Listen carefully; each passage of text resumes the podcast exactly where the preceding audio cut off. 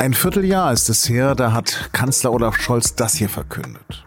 Der 24. Februar 2022 markiert eine Zeitenwende in der Geschichte unseres Kontinents. Eine Antwort auf diese Zeitenwende ist, Deutschland wird 100 Milliarden Euro zusätzlich in die Landesverteidigung stecken. Und jetzt gibt es für dieses sogenannte Sondervermögen eine parteiübergreifende Einigung. Ist das Aufrüstung oder Ausrüstung der Bundeswehr? Das habe ich den SZ-Verteidigungsexperten Mike Schimanski aus dem Hauptstadtbüro gefragt. Sie hören auf den Punkt, den Nachrichtenpodcast der Süddeutschen Zeitung. Am Mikro ist Lars Langenau. Herzlich willkommen. 96 Tage dauert der Krieg in der Ukraine inzwischen und der russische Überfall hat der Mehrheit des deutschen Parlaments klargemacht, die Bundeswehr ist nun ja nur bedingt abwehrbereit. Eine riesige Summe müsse her, um sich gegen ein aggressives Russland unter Wladimir Putin verteidigen zu können. Am Montag nun hat Olaf Scholz bei einem Besuch der Hannover Messe Folgendes verkündet. Das ist heute ein guter Tag. Unmittelbar nach dem Ausbruch des Krieges habe ich im Deutschen Bundestag angekündigt, dass wir mehr für Verteidigung ausgeben werden und dass wir ein Sondervermögen für die Bundeswehr auf den Weg bringen werden. Ein Sondervermögen im Umfang von 100 Milliarden Euro. Das ist ein gewaltiger Schritt. Damit meint er, dass sich die Ampelkoalition am späten Sonntagabend abschließend mit der Union auf die sagenhafte Investition von 100 Milliarden Euro geeinigt hat. Sie soll allein der Bundeswehr zugutekommen, entgegen von Forderungen der Grünen. Und für das Sondervermögen gilt die Schuldenbremse bis 2026 nicht. Dafür muss das Grundgesetz aber geändert werden. Und dafür braucht es wiederum eine Zweidrittelmehrheit, also auch mit Stimmen der Opposition. Das alles könnte nun bereits Ende der Woche im Bundestag und Bundesrat auf den Weg gebracht werden. Und dann soll auch klar sein, wohin das ganze Geld fließen soll. Panzer, Hubschrauber, Flugzeuge, Schiffe sowie Nachtsicht, Funkgeräte oder Munition. Scholz hat in Hannover weitergesagt. Es ist die richtige Antwort auf die Zeitenwende, die mit Russlands Angriff auf die Ukraine angefangen hat. 100 Milliarden Euro, das sind mehr als die gesamten Staatsausgaben von Griechenland. Klingt viel, aber es ist auch ausreichend. Meinen Kollegen Mike Schimanski aber habe ich zunächst gefragt, wieso das Gerangel jetzt mehr als ein Vierteljahr gedauert hat. Ich glaube, an dieser Stelle darf man nicht vergessen, dass es um eine gewaltige Summe geht. 100 Milliarden Euro außerhalb der Reihe für die Bundeswehr. Drei Monate ist, äh, ja, man kann es als lange Zeit betrachten. Andererseits im politischen Raum in Berlin wurde für weniger Geld auch schon viel länger gestritten. Seit Sonntagabend gibt es immer eine Einigung, das Sondervermögen wird kommen. Es geht ja nun um eine Änderung des Grundgesetzes. Von wo kam der Widerstand? Die Ankündigung, viel Geld in die Bundeswehr zu investieren, ist erst einmal auf sehr große Zustimmung gestoßen. Die Union als größte Oppositionsfraktion steht dahinter. Sie wollte auch seit längerer Zeit schon mehr Geld für die Bundeswehr wollte aber sichergestellt haben, dass dieses Geld auch ausschließlich für die Bundeswehr ausgegeben wird und nicht äh, am Rande jetzt noch Geld abgezwackt wird für Cybersecurity oder Ertüchtigungsinitiativen wirtschaftlicher Hilfe für andere Länder oder diplomatische Zwecke noch. Das war ein ähm, Anliegen der Union. Im Ampelbündnis gingen die Meinungen auseinander. Es gab eine starke Fraktion, die von Anfang an damit leben konnte, das Geld nur für die Bundeswehr zu investieren. Es gab aber auch ähm, vor allem bei Grünen und bei den äh, Parteilinken in der SPD Bedenken, eine solch gigantische Summe nur für die Bundeswehr auszugeben. Einerseits aus der Sorge, dass andere Projekte zu kurz kommen könnten, wenn so viel Geld nur in die Bundeswehr geht man wollte auch den, den, den Eindruck zerstreuen, dass man Sicherheit nur rein militärisch denkt.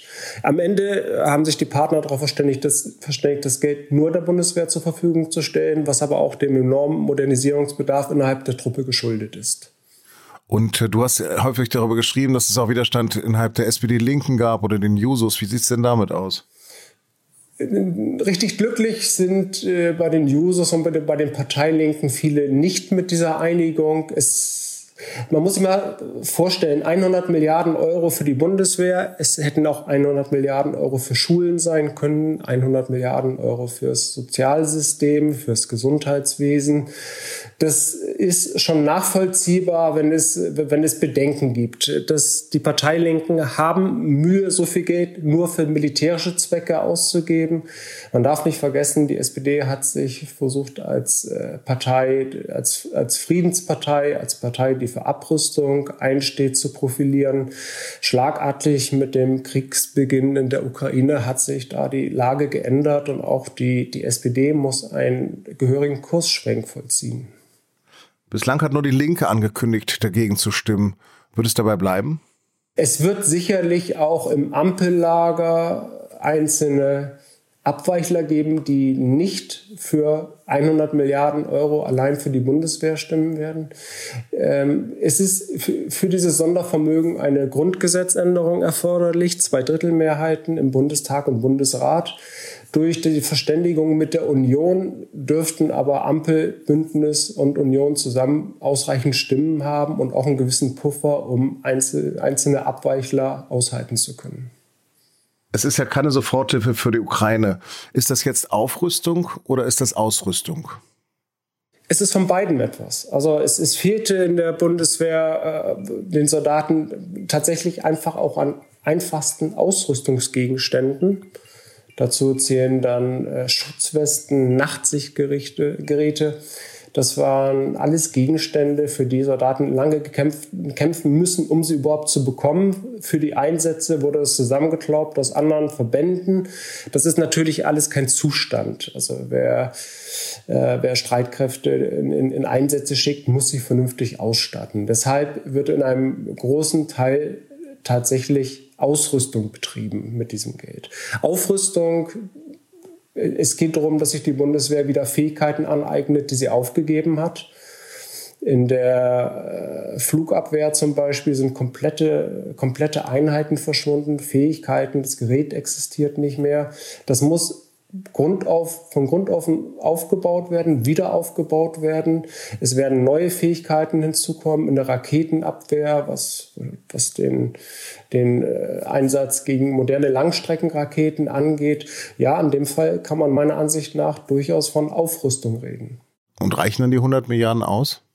Die 100 Milliarden werden am Ende nur der Anfang sein. Also für, mit diesem Geld äh, wird werden vor allem Ersatzbeschaffungen vorgenommen, neue Kampfjets, die die altersschwachen Tornados ersetzen sollen. Es werden neue Transporthubschrauber gebraucht. Die alten Maschinen vom Typ CH-53 sind 50 Jahre alt und fallen dadurch auf, dass sie wahnsinnig oft notlanden müssen, weil sie technische Probleme haben. Die Digitalisierung der Streitkräfte steht an. Die Munitionsreserven müssen aufgefüllt werden. Allein das ist ein Posten von 20 Milliarden. Die 100 Milliarden werden schnell ausgegeben sein. Punkt zwei, der dann kommt, ist, äh, es wird neues Gerät da sein. Die Bundeswehr wird wieder größer werden.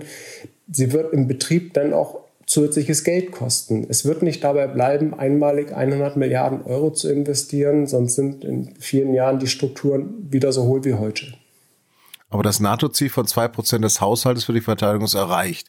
Und nun kein Friede, aber Freude und Eierkuchen? Das NATO-2-Prozent-Ziel wird mit diesem Sondervermögen in den nächsten Jahren erreicht. Wie dann die finanzielle Ausstattung der Bundeswehr aussieht, ist wolkig geblieben, auch nach den Erklärungen der Ampelpartner und der Opposition gestern. Die, die Frage wird zu klären sein, wie viel Deutschland künftig in die Bundeswehr investiert. Eine Bundeswehr, die jetzt modernisiert wird, wird aber auch zusätzliche Milliarden Jahr für Jahr erfordern, allein für den Unterhalt. Mike, vielen Dank für deine Einblicke. Alles klar, vielen Dank.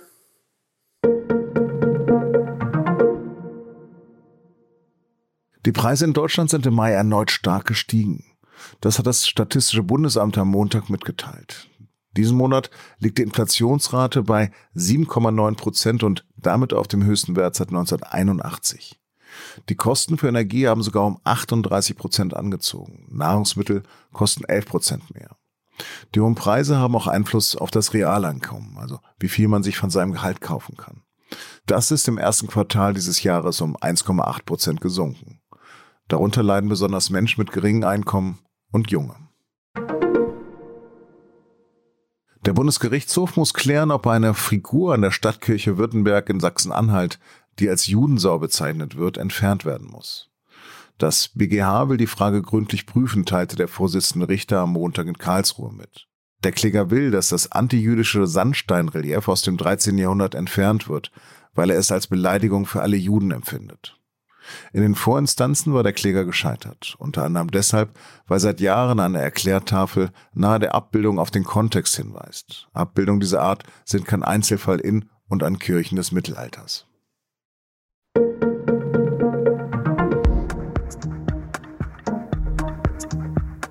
Zum fünften Mal hat Toni Kroos die Champions League gewonnen, wieder mit Real Madrid. Damit ist er aktuell der erfolgreichste deutsche Fußballer. Doch nach dem Jubel sagt er im Gespräch mit dem ZDF, also du hattest 90 Minuten Zeit, dir vernünftige Fragen zu, äh, zu überlegen, ehrlich. Und er stellst mir zwei so Scheißfragen. Über das abgebrochene Interview und seine Rolle bei Real Madrid sprechen meine Kollegen in der neuen Folge und nun zum Sport. Den Podcast finden Sie wie immer unter sz.de-podcast. Und wenn Sie der Meinung sind, dass auch wir manchmal solche Fragen stellen, dann nehmen Sie doch an unserer Umfrage unter sz.de-podcast-umfrage teil und sagen Sie uns, was wir besser machen können. Den Link dazu finden Sie auch in den Shownotes dieser Sendung. Redaktionsschluss für Auf dem Punkt war 16 Uhr. Produziert hat diese Sendung Justin Patchett. Vielen Dank fürs Zuhören und bis morgen.